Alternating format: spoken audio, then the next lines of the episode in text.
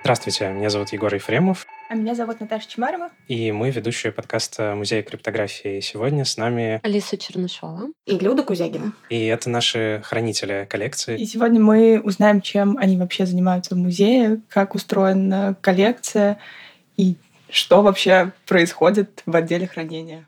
А, Люда, для начала расскажи ты, насколько я понимаю, ты раньше пришла в музей и вообще с самого-самого начала участвовала в формировании коллекции. А с чего все вообще началось? Да, привет. Началось все в августе 2019 года, когда меня пригласили в компанию Криптонит, сказали, что хотят открыть музей криптографии, и нет ни одного предмета в коллекции, а музей без коллекции быть не может. Ну и, собственно, потихонечку-потихонечку мы начали заниматься составлением плана комплектования, и у нас э, сразу же появилось несколько векторов, в результате которых мы понимали, что у нас получится какая-то коллекция. Основной вектор был получение шифровальных аппаратов от государства путем рассекречивания издания распоряжения президента. А, и два других вектора – это закупка западных образцов техники на аукционах и закупка так называемого научно-вспомогательного фонда здесь, по России, на разных а, площадках и на аукционах, и в частных собраниях, и у частных просто коллекционеров – и отдельным а, потом уже в процессе так получилось, что мы поняли, что нам не обойтись без а, создания копий каких-то образцов, потому что они находятся в единичных экземплярах по миру и в нашей стране. И у нас получился такой отдельный проект еще по созданию фонда копийных образцов. И таким образом мы стали медленно двигаться в сторону создания коллекции. Это все накладывалось на то, что параллельно создавалась кураторская концепция, основанная на научной концепции музея. Ну и вот это вот был такой живой организм, потому что каждый раз были какие-то новые запросы, новые задачи, под которые мы подбирали предметы. А, параллельно были запросы от архитекторов, потому что нужны были точные размеры, все это надо было понимать, как ставить, как охранять и прочее. Ну и уже потом, ближе к открытию, в 2021 году, в моей команде появилась Алиса. И Алиса занялась а, созданием базы данных, музейным описанием, то есть не вот это вот быстро получить, поставить, описать, а именно что хранить и дальше уже исследовать предмет. Это вот если коротко, то у нас все началось так. А какой первый предмет появился в музее? Ты помнишь его? Да. Конечно, я помню, первый предмет был книга а, «Русский универсальный телеграфный код», которая находится в инсталляции, которой занимается Егор. А, это э, инсталляция линии текст. Она представлена, эта книга в экспозиции, ее можно там найти, но надо поискать. Она не очевидна, поэтому, а, может быть, это такая будет задачка для слушателей. Это была первая книга, купленная на отечественном аукционе. Есть такой один из старейших аукционов, он называется «Литфонд». Он раньше располагался в Доме художников на Крымском валу. Вот, и, сейчас, и он до сих пор существует, там очень много всего интересного. Вот это была первая книга. А второй предмет, который появился буквально в это же время, это тоже у Егора. А, это пятиклавишный передатчик Бадо. Вот. Это была просто находка нереальная, какая-то очень спонтанная, потому что все, что связано с Бадо, это очень сложно найти. Это все в собраниях государственных, это где-то найти у кого-то, но вот у человека в, на Авито это появилось. В общем, мы это взяли сразу же. Мы еще даже еще не было Егора. А мы это взяли просто понимая, что это важно. И уже потом мы это вписывали, Егор это вписывал в концепцию своей инсталляции. В общем, мы там с этим работали. И с Бадо у нас вообще была отдельная история. Код Бадо — это первый двоичный код передачи информации. Он использовался в телеграфе с конца XIX века. И самые первые шифровальные машины автоматические линейного шифрования использовали код Бадо для кодирования символов. Поэтому это был важный сюжет для нашей экспозиции. Я помню, что мы хотели собрать целиком весь аппарат Бадо. И до последнего мы вписывали в архитектурную концепцию, что у нас в экспозиции будет стоять полноразмерный аппарат Бадо. И мы искали разные варианты, думали попросить даже во временное экспонирование у госмузеев но потом это, это был один из случаев, первых случаев, когда мы, мы поняли, что получить что-то из собрания Государственного музея, если это находится в постоянной экспозиции или если это у них в единственном экземпляре, то это сразу невозможным становится. То есть так, так устроен закон, что они не имеют права выдавать. Поэтому, в общем, мы со временем от этой идеи отказались, хотя на самом деле до сих пор у меня еще вот это какая-то незакрытый гештальт. Мне кажется, что а, раз он нам нужен был тогда, значит, он нам нужен и сейчас. Просто мы уже немножко переиграли, но было бы неплохо все равно обзавестись этим аппаратом. Потому что мне кажется, что люди, а, которые приходят в экспозицию, глядя на пятиклавишный передатчик, они не осознают вообще, как это было на самом деле, как, каких он был масштабов и как он использовался. Даже вот если ты смотришь на фотографии, все равно ты это... Когда ты это увидишь вживую, то у тебя совсем по-другому сложится картинка.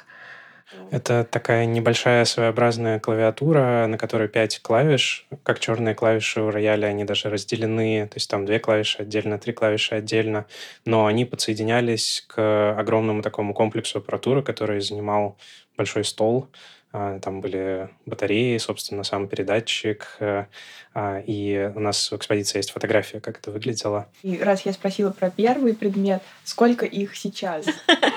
Ворвусь просто сейчас э, в этот диалог. А, на данный момент 1234 предмета в коллекции музея, то есть э, достаточно быстрый скачок всего лишь за год. И Люда рассказала про первый экспонат в коллекции музея. А, книгу 1908 года «Рудкот», а я скажу про на данный момент последний, но, конечно же, не последний вообще. Коллекция будет пополняться и расти. На данный момент э, фотоаппарат Киев Вега СССР 60-е годы, а, занимает номер 1234.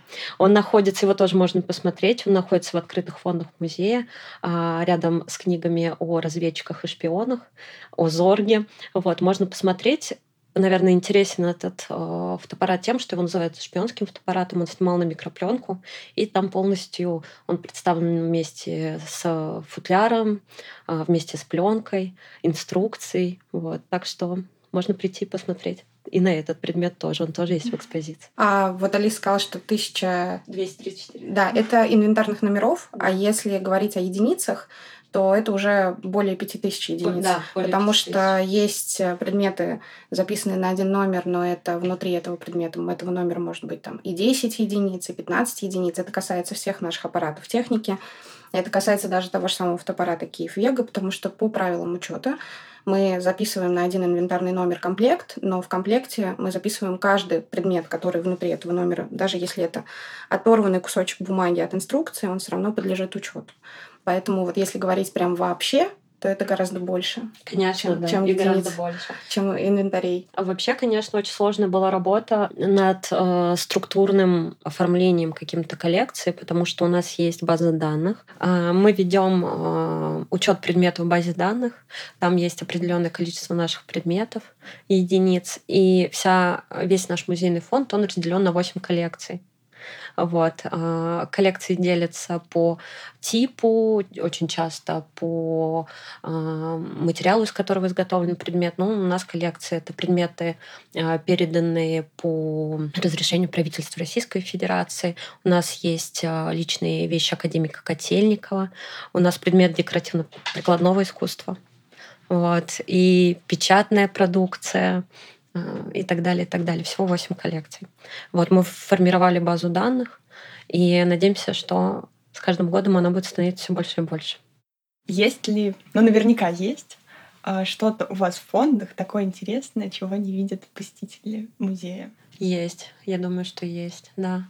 А, библиотека не автоматика у нас а, хранится в фондах, а, начиная, наверное, самая первая книга — это конец 30-х годов и заканчивая 80-ми годами, так как издания достаточно ветхие, им нужно определенную температурно-влажностный режим соблюдать. У нас хранится в фондах на стеллажах не в открытом доступе. Мы как раз про эту библиотеку говорили в первом подкасте с Сашей. Саша, можно сказать, спаситель этой библиотеки. Какие-то книги были на стеллажах, какие-то книги уже были собраны в коробке, какие-то просто были на полу. А, и вот Саша проделал эту работу, то есть это не вся библиотека, точно, да, но это, что да, что это, это отобрано им. Вот, самые какие-то, на его взгляд, важные издания, мы, а, мы только решали задачу, как ее правильно сдать на макулатуру эти книги. То есть мы предлагали эти книги в разные библиотеки Москвы. Мы не то чтобы их там выбросили в мешках с другим мусором, мы действительно долго решали этот вопрос. А, но вот что-то удалось сохранить, и, и части книг из этой библиотеки представлены в, а, в экспозиции в памяти здания. У нас там есть такой уголок, мы его называем уголок Солженицына, и там стоят как раз предметы интерьера которые находились в этом здании. У нас там есть чертежный стол, есть э, книжный шкаф и кресло. И вот в книжном шкафу стоят в том числе книги из этой библиотеки, про которую говорит Алиса. А если говорить обо мне, что лежит такого интересного в фондах и чего нет в экспозиции, мне кажется, что это наброски чертежей аппаратуры, которые, находили, которые разрабатывали здесь в автоматике, и стен газеты. О, да. Все это можно будет частично увидеть. Мы готовим в этом году, должны до лета напечатать и презентовать большой каталог коллекции нашего музея. И там в том числе будет, можно будет увидеть эти э, прекрасные вещи. Мне кажется, это то, из чего можно сделать что-то крайне интересное, такое графичное, какой-то выставки. Это сложно изучать, потому что это наброски, это не финальные чертежи к аппаратуре. А стен газеты — это вообще такой мир а, работников какого-то НИИ, мир вне да, основной работы, там просто какие-то потрясающие вещи, там фотографии, поздравления к Новому году, к 8 марта, там в советское время праздновались еще дни рождения Ильича, там, да, как бы вот эти все и вот мы их тоже, в общем, сохранили. И мне кажется, это очень интересный нарратив, с которым еще предстоит работать. Да, они как раз вот приоткрывают э, дверь в мир советского ученого. Такая какая какие-то бытовые зарисовки, внутренняя кухня, какие-то шутки, может быть, э, там кого-то хвалят, кого-то ругают, обличают в юмористической форме карикатуры. И, наверное, особо приятно то, что они все от руки написаны. То есть там э, поздравляли с днем рождения, рисовали, украшали, вклеивали из советских журналов и газет какие-то вырезки. Все это замечательно оформлено, и мне кажется, это, конечно, отличное поле для будущих исследований. Но мы, на самом деле, стараемся свою работу с фондами строить таким образом, чтобы ну, у нас с Алисой бэкграунд э, в государственных музеях до этого. И э, в музеях э, чаще всего работа происходит таким образом, что у людей складывается впечатление, что сотрудники фондов, они скрывают сокровища от людей, от публики, никому ничего не показывают, потому что нельзя трогать, нельзя дышать там и прочее, прочее, масса клише. И здесь как раз, когда я только пришла работать, я поняла, что здесь есть возможность перешагнуть через это. И мы у нас а, другая тематика, мы все-таки не храним там великие древности, античные там, да, или какие-то. И мы можем, и мы стараемся проводить регулярную ротацию хотя бы два раза в год вот э, в открытом хранении музея криптографии, который у нас есть в экспозиции, отдельный зал. А, приоткрываем какие-то небольшие завесы тайны. Вот. Ну и еще, конечно, очень важно то, что там, о чем мы можем сказать, что очень крутой есть в фондах, это документация к аппаратуре фиалка которую мы храним и оберегаем как раз в данном случае да. к выставке. Вот Люда говорила, что э, ну, все предметы появляются, это либо какие-то аукционы, либо что-то еще. Может быть, есть какая-нибудь безумная история про какой-то какой сложно доступный предмет, который очень хотелось и который очень тяжело дался. Или наоборот, просто какая-то интересная история.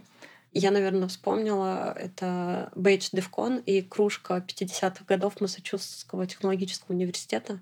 Вот, это последний из наших таких вот зарубежных. зарубежных закупок, да. И да, им пришлось проделать большой путь, прежде чем они попали к нам. Для и, ну, наверное, поэтому они особо ценные для нас являются экспонатами, долгожданными. Ну да, если коротко, мы а, в текущих условиях не могли приобрести их сами отсюда из России, поэтому нам их покупали а, наши приятели, которые находились на тот момент на юге Франции, а, получали их в Нью-Йорке, их друзья, потом из Нью-Йорка они переехали в Ташкент, находились какое-то время в Ташкенте, и уже из Ташкента приехали в Москву. Это был пересадочный рейс. Алиса ловила, значит, нашу приятельницу в Шереметьево, чтобы забрать предметы. Эти, оба эти предметы представлены в зале 21 века в зоне, посвященной активизму и хакерской культуре. Да, это то, как раз э, посетители видят вещь, а мы можем рассказать ее историю историю появления в музее. Вот э, эти предметы проделали такой достаточно долгий путь и очень интересный, как мне кажется. Мне кажется, Егор может рассказать про DevCon, чтобы у посетителей не было вопросов особых, что это такое. А, ну это один из крупнейших хакерских фестивалей, на которых собираются как раз э, белые и серые хакеры, которые э, занимаются вопросами информационной безопасности и взламывают системы для того, чтобы найти в них какие-то уязвимости, а не для того, чтобы там разбогатеть на этом, например. Вот, и там представляют разные э, интересные устройства и какие-то новые методы. Да, бейджи да. у этой конференции, они выглядят как такие э, платы. И, и задача, насколько я правильно поняла, задача э, участников этой конференции, этого форума, они должны сделать так, чтобы эти бейджи заработали. То есть они их перепрограммируют их да. и так далее. И этот бейдж у нас в экспозиции, он вообще включен. Он сейчас да. на нем мигают лампочки, он находится слева от, от монитора IBM в углу. Надо сходить там. Да. Дело в том, что там каждый, каждый год новое оформление, новые темы у этого мероприятия, у DevCon. И каждый бейдж э, — это произведение искусства, mm-hmm. и потом впоследствии эти бейджи можно где-то будет приобрести. То есть вообще бейджев огромное количество, и каждый какой-то представляет свою особенную тему. Я обратила внимание, что мало кто действительно для себя отмечает, что есть вот такая маленькая витрина в этой зоне, но вот сколько раз мне попадалось, если идут какие-то специалисты с экскурсий, они прям четко лезут туда под эту полку и фотографируют этот бейджик. Я помню, что еще были какие-то перипетии по импорту криптографической техники вот 50-х годов в частности, потому что она все еще является криптографической техникой все еще должна проходить экспертизу, и нужно было определять длину ключа в битах, э, хотя это чисто механическое устройство, вот, вот Хагеля наши. Да, было такое. Мы но так как мы изначально для себя поняли, что мы будем делать все очень строго, по закону, без каких-либо проволочек, и я со своей стороны ну, предложила, что мы должны для упрощения процедуры просто объявить эти предметы, купленные в Германии и в Лондоне, культурной ценностью, чтобы провести их по законодательству через Министерство культуры. Но, с другой стороны, наши коллеги из лаборатории криптографии криптонита, они сказали «да», но. И это «но» заключалось в том, что это везде у нас прям четко было написано во всех инвойсах, во всех сопроводительных документах, что это работающая шифровальная аппаратура. И даже кроме Хагелинов, на самом деле, мы также провозили, и, и просто мы уже а, не задавали вопросов. У нас вот, например, есть Криха Лилипут, она же тоже работающее шифровальное устройство. Несмотря на то, что это такие карманные часы, ничего там нет такого сверхъестественного. Но а, как, как это было? Мы писали, а, одновременно запускали два запроса в Министерство культуры и в специальный орган, который следит за ввозом и вывозом криптографической техники. И мы им писали письмо, и это было довольно забавно, потому что я представляю, какие у них там серьезные проводятся, в общем, истории. А тут мы, значит, а у нас там аппараты 40-х годов, 50-х годов, а еще у нас крих лилипут, значит, а вот и они, как, в общем, насколько я знаю, они просто отписались и сказали, делайте, ну, условно, провозите, что у них претензий к нам нет. Потому что если бы это была, например, советская техника, которую так сложилось, что которую можно купить на западных аукционах и в частных руках за границей, она там есть, та же самая фиалка и другие аппараты. Там, например, нам попадался аппарат «Коралл», который мы не получили по распоряжению, но он бы очень хорошо встал у нас в экспозиции «Там у меня сердце» то тут были бы большие вопросы, потому что у нас это засекреченные аппараты до сих пор, а там это разобрано буквально до каждого гвоздя. А, возможно, они не совсем разобрались, как это работает, но тем не менее, в общем, вся, вот эта внутренняя наглядная часть, которая являлась секретной, она для них уже давно не секретна, и вот тут были бы вопросы. Поэтому все, что касалось советской истории, мы это сразу поставили нет. А западная, да, ну вот в итоге мы получили письмо такое, что да, провозите, а с Министерством культуры мы провели целую такую настоящую работу, как если бы мы вывозили все что угодно, будь то Рембрандт, икона или какой-нибудь там фарфор фольклор древний. То есть мы нашли эксперта. Он нам написал два экспертных заключения. Мы их приложили. Это все еще наложилось на ковид.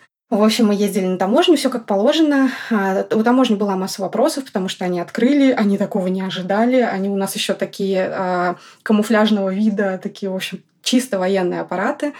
И они стали там все это открывать, обнаружили там чернила, перфоленту. А зачем? А почему вы это отдельно не прописали, значит, в документах, что у вас еще плюс это, плюс то? Мы говорим, ну, они же являются частью этого аппарата. В общем, были сложности, но в итоге у нас а, они объявлены, ну, конечно, не, куль- не культурной ценностью, но они зарегистрированы в Министерстве культуры, мы их везли. Не без проблем, но везли. После этого больше мы с этим не связывались. Ну, я помню, что на всякий случай с лабораторией криптографии мы серьезно считали в битах, как можно исчислить там неравномерный шаг шестеренок, а, потому что с математической точки зрения это все равно цифровые преобразования, которые можно в математическую абстракцию превратить, исчислить. Было интересно с западными аукционами, потому что аппарат Хагельна мы купили в, на немецком аукционе, который называется Херман Historic, и они вообще специализируются на продаже вещей Третьего рейха. И один из э, таких пунктиков для нас был то, что мы, чтобы посмотреть каталог, мы писали на, на бланке на своем письмо, подписывали у директора, что мы полностью отдаем себе отчет в том, что на этом аукционе продаются вещи Третьего рейха, и что мы никак это нигде не будем использовать, и что мы понимаем, что там свастика, то есть там прям вот целое такое письмо, ты его распечатываешь, подписываешь руководство, ставишь печать, делаешь скан, отправляешь им, и только тогда они тебе разрешают залогиниться, сделать личный кабинет и открывают тебе доступ к аукциону. В противном случае, ну, в общем, у них с этим все так сложно. А остальные аппараты, вот кроме там Крих или Лилипут, мы еще приобрели Райншибер, да, в Лондоне, мы приобрели Дифференц Бильдунгсгерет. Да, да.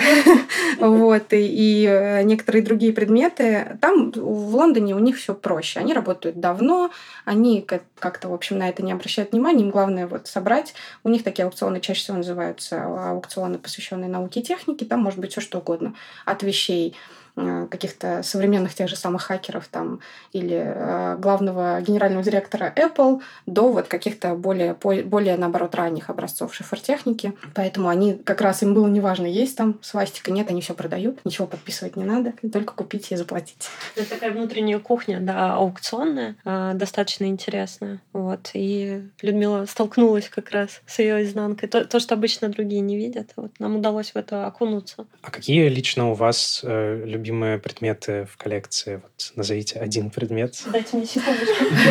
У меня спрашивала этот вопрос э, дизайнер нашего каталога Тоня, э, когда она подбирала э, фотографии предметов к моей статье, она как раз спрашивала, ну, а какой у тебя любимый предмет? Давай мы его поставим. Неважно даже, там, пишет в тексте о нем или нет. Вот.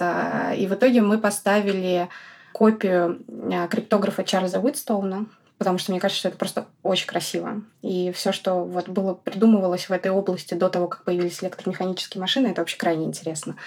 А, и у нас еще, я, я попросила туда поставить, это вот к вопросу о том, что у нас есть фонд копийных а, предметов, а мы еще поставили фотографию гири для взвешивания серебра. Это копия с оригинала, который находится в Государственном Эрмитаже. Это ахименидская эпоха, а гиря с древним текстом. Мне тоже кажется, что это просто, просто очень красиво. Вот если так, на скидку. А у тебя? Я сейчас задумалась. Вообще, конечно, каждый предмет можно назвать любимым, потому что с ним связана какая-то история, которую ты узнаешь, а, когда работаешь над научным описанием, что-то всплывает особенное. Ну, у меня сейчас вот в голову пришло это офицерский плащ американский, переданный по ленд-лизу а, конца 40-х годов который сейчас э, висит, находится в экспозиции «Разведчики и шпионы». В похожем плаще ходил Зорге. Вот. И вот этот плащ замечательный, с такой клетчатой подкладкой, очень красивый, изящный, можно даже так сказать. Пожалуй, я могу на данный момент назвать любимым экспонатом. А у тебя, Егор? А, ой, это сложный вопрос. Да ладно. Я сам его придумал. Да, дай-ка я подумаю. Ну, наверное, как раз вот э, машинки CryptoAG Агелина CD57 и CX52. У меня к ним особая любовь, потому что у меня получилось их запустить. Это одни из работающих экспонатов, с помощью которых можно зашифровать э, текст. Вот, и я очень долго э, разбирался с тем, как именно работает этот механизм, как это вообще можно правильно настроить, запустить. И в общем, мне это удалось. Это было такое личное открытие. Ты как раз в фондах у нас работал над этим, да? Да, я долго сидел в фондах. Это было перед э, съемкой для каталога. А какой тебе предмет больше всего нравится? Подскажи, пожалуйста. А, мне очень нравится... Ладно, это будет печатная машинка Underwood, которая О, стоит да. Э, в мех сердца. Я понимаю, как она работает. Да, да, все остальное слишком сложно, хотя мне очень нравится, как выглядит вся шифровальная техника. Вот мы с Егором. С точки зрения эстетики это потрясающе, конечно. Они просто невероятные какие-то. И в памяти здания тоже эти машины вообще какие-то поразительные, странных всяких форм. Вот они мне очень нравятся. Так, ну теперь признавайтесь, чья тройка в 21 веке? Есть ли на них деньги? Денег на ней нет. Да, да ничья, я даже не помню, по-моему, ты ее купил, я, да, Лиз? Да, я покупала. Нет, там, по-моему, какой-то... все таки есть баланс, да, да? там нужно купить одну поездку, на нее а, записывают а, да, тройку. Да, так что одна поездка на там есть. Можно будет попасть в метро, чтобы оттуда не выходить. О, это тайный смысл приобретает, все точно, да. Просто разбейте стекло, вытащите предмет. Условно, там нет стекла. Есть запас поездок. А есть ли какие-то истории про посетителей, которые приносят какие-то свои предметы и... Боже. Ну, это прекрасно. Это не войдет, наверное, в выпуск.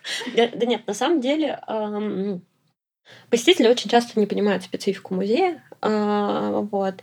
Может быть, просто Э, по некому легкомыслию. Да, женщина пришла одна совершенно чудесная, с, причем с каким-то э, фантастическим именем Андромеда ее, по-моему, звали, да. Вот. И она принесла э, записки, связан, свои записки, э, связанные с шифрованием, и свои э, работы. Вот. Но тут э, в дело вступает специфика музея. А, человек, она, несомненно, художественно очень одаренный и интересный. Мы с ней очень здорово пообщались. Но нужно понимать о том, что а, в коллекцию музея не все предметы могут попасть. А, только там особо ценные образцы, которые подходят нам по тематике. Вот, конечно, мы не взяли в коллекцию ее слепки, там чудесные были работы, акварели. Зато мы отлично с ней поговорили, она пообещала, что еще обязательно придет в гости к нам. Ну или был вот э, интересный случай с этой книгой «25 этюдов о шифрах». А, она много где продается, не сказать, что ее нигде не найти, но мы как-то откладывали все время, думали, ну она есть и есть, купим потом, когда надо будет. Но при этом каждый раз, когда к нам приходили на экскурсии сотрудники служб, которые нам передавали техники, они каждый раз говорили про эту книгу и говорили, но я вам свою не отдам. Значит, у меня есть, но я вам свою не отдам. Это было просто очень много таких э, случаев. У них у всех есть эта книга, она у них чуть ли не настольная. Ну и в результате мы, в общем, сдались. И тогда у нас появился случай, для которого она была нужна. Это вот мы готовились к фестивалю ВК летом, и мы, в общем, купили эту книгу.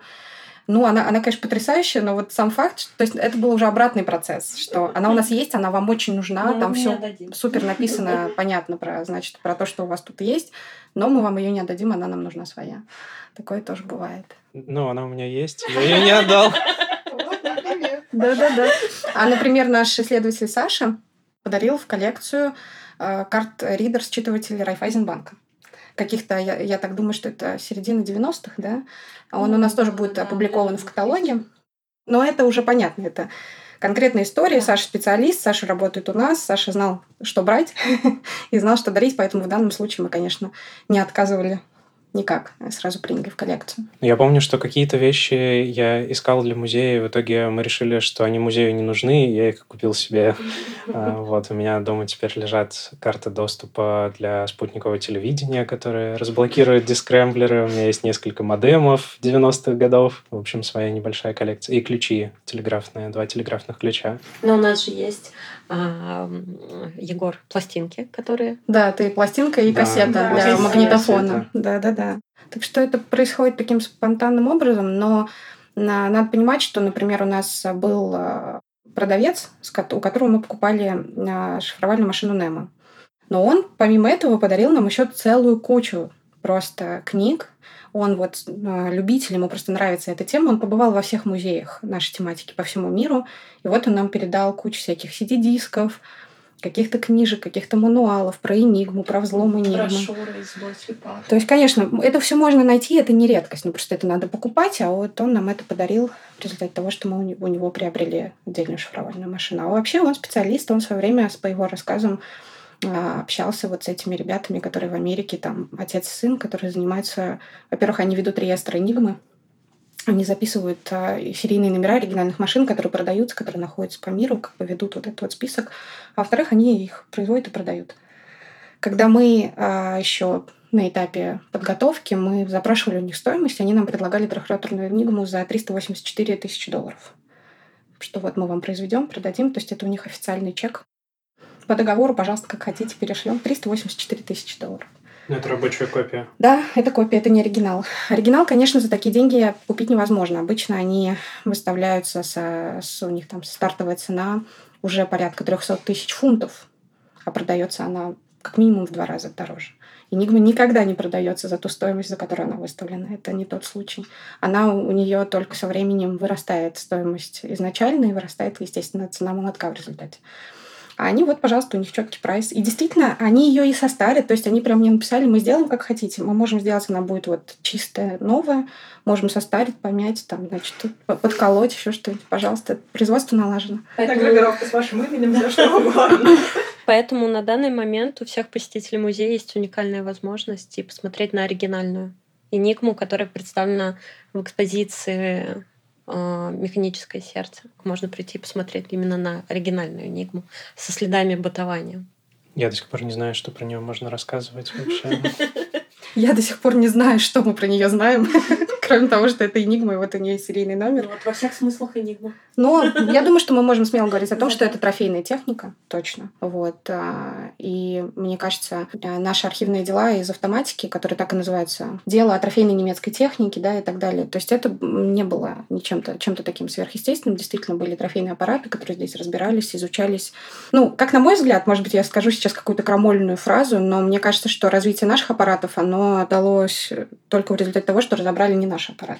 Не то, чтобы у нас тут что-то прям процветало в этом направлении, потому что э, самый первый наш аппарат это же Хагелин Б 111 или 511. B21, B21. и 211. Там. Наш. Они пока это разрабатывали, вышла уже новая версия. Да, это прям новой версии абсолютно идентичные ввели. аппараты. Ну, то есть в этом, ну, мне кажется, в этом нет ничего такого, это нормальная история. Но это очень здорово, мне кажется, удалось обыграть в экспозиции как раз западная шифровальная техника и советская шифровальная техника вот бок о бок соседствуют вместе.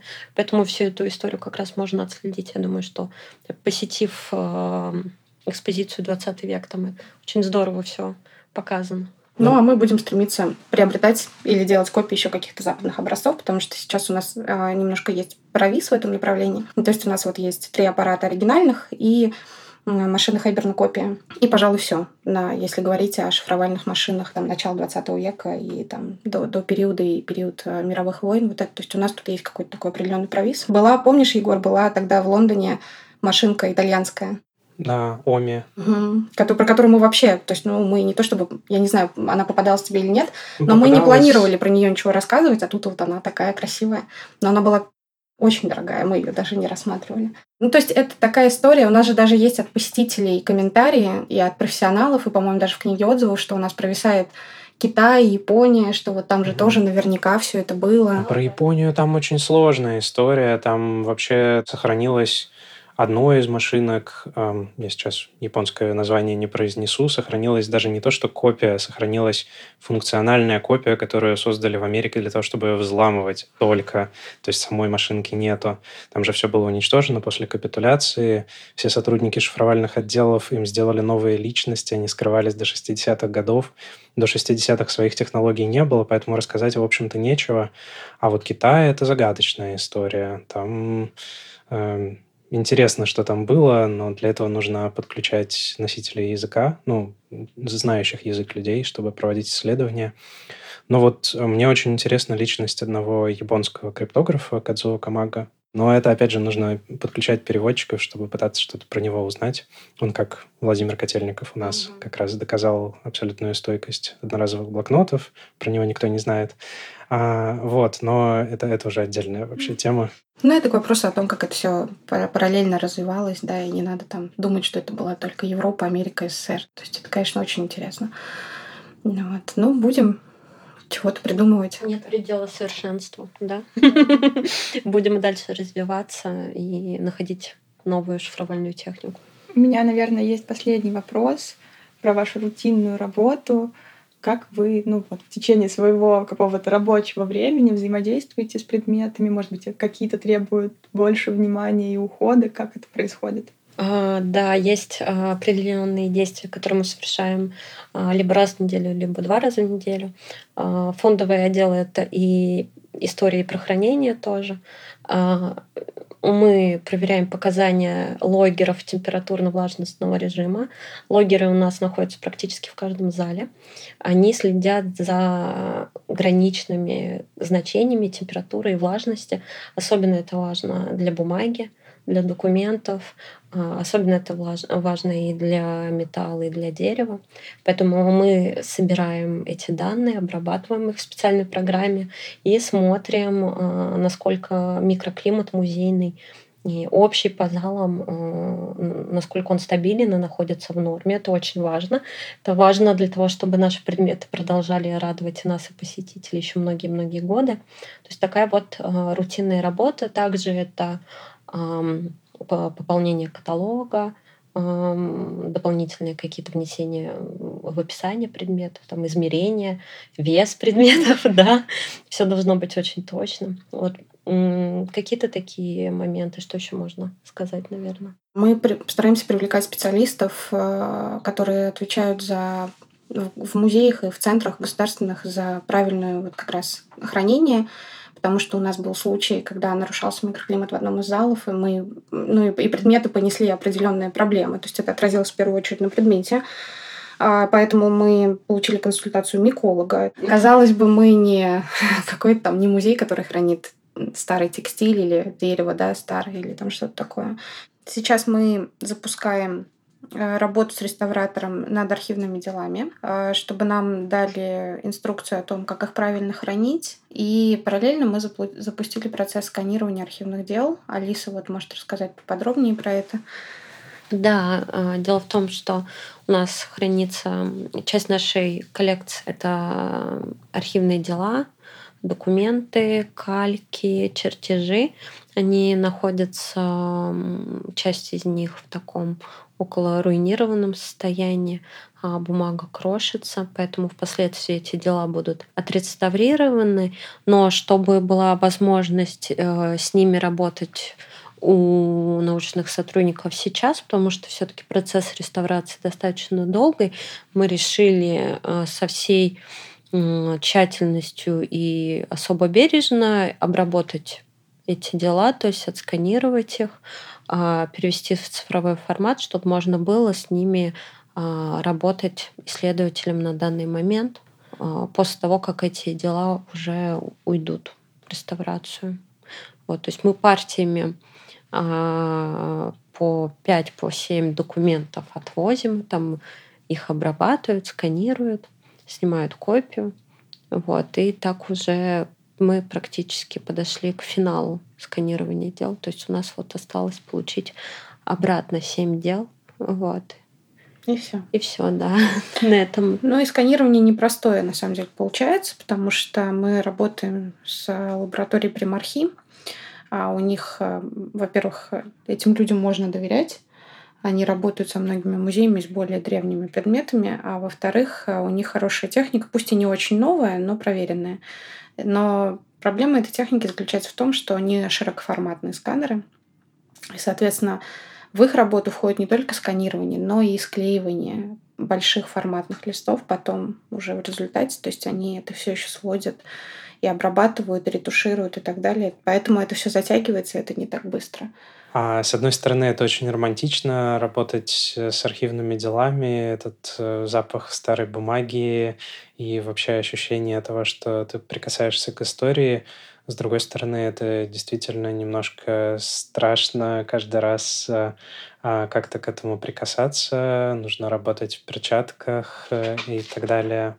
А, да, у нас была прекрасная история. Мы архивные дела из автоматики э, получили во время ковида, и у нас еще мы не работали в здании музея, и у нас случилась такая первая очная планерка. Ну и Саша, наш исследователь, э, попросил у меня поработать с ними. Я не увидела в этом ничего плохого. Разрешила, пустила его. У нас было отдельное помещение, где все это хранилось. И вот мы приходим на планерку, приходит Саша, а несет на себе все эти архивные дела, а бы как.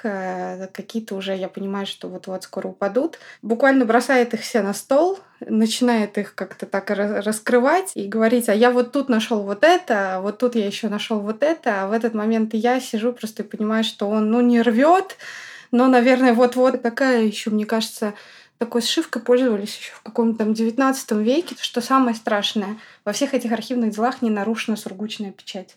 Они еще запечатывались сзади сургучом. И некоторые сургучи еще даже не современные. Мне кажется, это какие-то остатки, которые у них там лежали. И я думаю, боже, он сейчас нарушит печать, и, в общем, у него там кофе в руках. Ну и как бы вот он это все. А он такой энтузиаст, он так был вдохновлен этой историей, что он тут увидел чертеж, а это вот тот самый аппарат. А вот он про него читал, и у него все это сошлось теперь в одну, значит, когда он обнаружил это Соболь П, это дело Котельникова. А я так потихонечку убирала, и потому что потом я подошла Саше и сказала, что без меня больше он с этими архивными делами работать не будет. И теперь каждый раз он приходит и говорит, «А, я в перчатках при тебе, при Алисе, я ничего нет, я аккуратненько каждый листочек. Мы там, ничего вот не это... можем поделать с этим, да, это, это часть нас, это профдеформация да. уже некоторая. Потому что к предметам относишься особо бережно, понимаешь, что а, они пройдут через одни руки, через вторые, а потом, к сожалению, не могут закончиться. Потому что вот, кстати, что интересно, на предмет влияет даже не столько время, температура и влажность, сколько а, тепло человеческих угу. рук и человеческий пот. То есть вещь может пролежать условно какая-нибудь накидка а, там 100-120 лет, но после того, как ее начнут трогать, примерять, а, примерять она моментально придет в негодность. Да. Вот для этого нужны перчатки. Ну, это такая палка о двух концах. Вот а, когда я еще там в, в прошлом работала с эрмитажниками, они говорили, реставраторы говорили о том, что вот есть книга, какой-нибудь древний фолиант. Вот она, с одной стороны, ее надо хранить вот в закрытом виде, вообще не трогать. А с другой стороны, книга была создана для того, чтобы ее перелистывать. И если ее не перелистывать, она деревенеет в таком состоянии. Это вот всегда такой компромисс, который надо находить. Например, поэтому древние книги в музеях, а, когда экспонируют, там каждый раз, и это касается и наших архивных дел тоже, там условно один раз в месяц надо переворачивать страницу чтобы меньше света падало на эту страницу, чтобы что-то новое показать, опять же. А, к слову о книгах, вот мы сейчас говорили про древние книги, но, насколько я знаю, а, последние полгода или даже дольше мы работаем над таким большим проектом, в котором вы как раз главные суперзвезды. Вот это наш замечательный каталог. Это невообразимая совершенно работа с вашей стороны. А расскажите чуть-чуть про него. Да, мы, когда открыли музей, а, поняли, что нам надо обязательно э, все это запечатлеть в какой-то книге, коллекцию, потому что коллекции все, они не носят какой-то постоянный характер, они меняются. Бывает, что какие-то предметы разрушаются, а чаще всего бывает так, что коллекция пополняется, поэтому вот зафиксировать какой-то итог, это на самом деле крайне важно.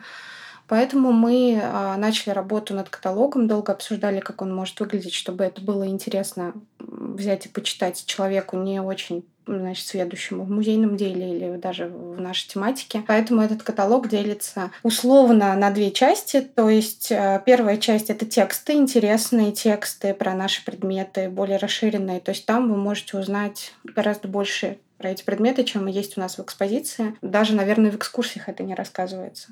Вот. А вторая часть — это прям такая классическая каталожная опись, с которой работает любой хранитель. То есть это описание предмета, его краткая карточка с инвентарным номером и фотография. И вот мы таким образом постарались объединить очень интересное и не очень интересное. А над каталогом работали, кроме нас с Алисой, еще практически все а, наши коллеги, все исследователи, а, Лида, директор наш, написала тоже туда текст, Аня Тестовец. Там есть интересный текст про доступность в нашем музее, про тактильные объекты, которые у нас есть. Как мне кажется, это такой э, очевидный и правильный итог. Магнум опус такой. Да, кроме того, что мы открыли вот здание, да, музей, мы вот еще вот теперь это в книге, и мы надеемся, что эта книга будет интересна а не только музейщикам и людям, которые интересуются какими-то печатными и красивыми изданиями, а, но и вообще в целом тем, кто, может, не может попасть в музей, но хочет посмотреть на коллекцию. Ну да, это такой плод любви всех сотрудников музея просто. Я думаю, что он будет э, широкому кругу читателей интересен, потому что помимо замечательного текстового наполнения, там еще потрясающие фотографии. Это запечатлеть технику так красиво, так вкусно, это нужно уметь. Да, на фотографиях это красивее, чем в жизни. Это абсолютно точно. Мы уже, мы уже это, это поняли. Нам нужно, чтобы люди ходили все-таки в музей тоже. Ну и мы, мы рассчитываем на то, что это подтолкнет каких-то исследователей к тому, чтобы обращаться к нам за какой-то доп. информацией по предметам. Где-то мы осознанно не давали более широкую информацию. Ну, это как такое а, первый кусок торта. Вот должно в ближайшее время все это закончиться, каталог будет напечатан, и можно будет его приобрести в нашем сувенирном магазине. Я до сих пор в восхищении от того, как одну пластиковую палочку от ручного шифратора можно снять так, что я целый, не, целый разворот да. книги одной этой палочки посвящен. Я этого не видела, поэтому да. я вот жду больше всех, потому что я этот каталог, в отличие от вас троих, не видела. Гоша Сапожников, фотограф, это гений своего дела. Но вот так снимать предметы, это человек, которому не надо говорить ракурс. То есть он, ему надо только поставить, как вот оно должно стоять, да, условно, чтобы вот, вот лицевая сторона, например. А дальше он снимет так, что ты подумаешь, боже, у нас такие красивые предметы. это, так, это так мило. В общем, мы очень ждем этот каталог. Ты наконец на него посмотришь. Да, я очень тоже жду. А пока мы прощаемся с вами. Спасибо большое, что пришли к нам, что все рассказали. Я сама не знала вообще ничего об этом, и это было потрясающе интересно. Спасибо вам. Да, спасибо. Было очень здорово. Приходите на экскурсию фонда. Мы все время всех зовем в наше подземелье. Там холодно. Вот летом будем ходить. Да, да, да, да, да, да. С вами был подкаст Музея криптографии. Спасибо, что были с нами. До новых встреч. Пока.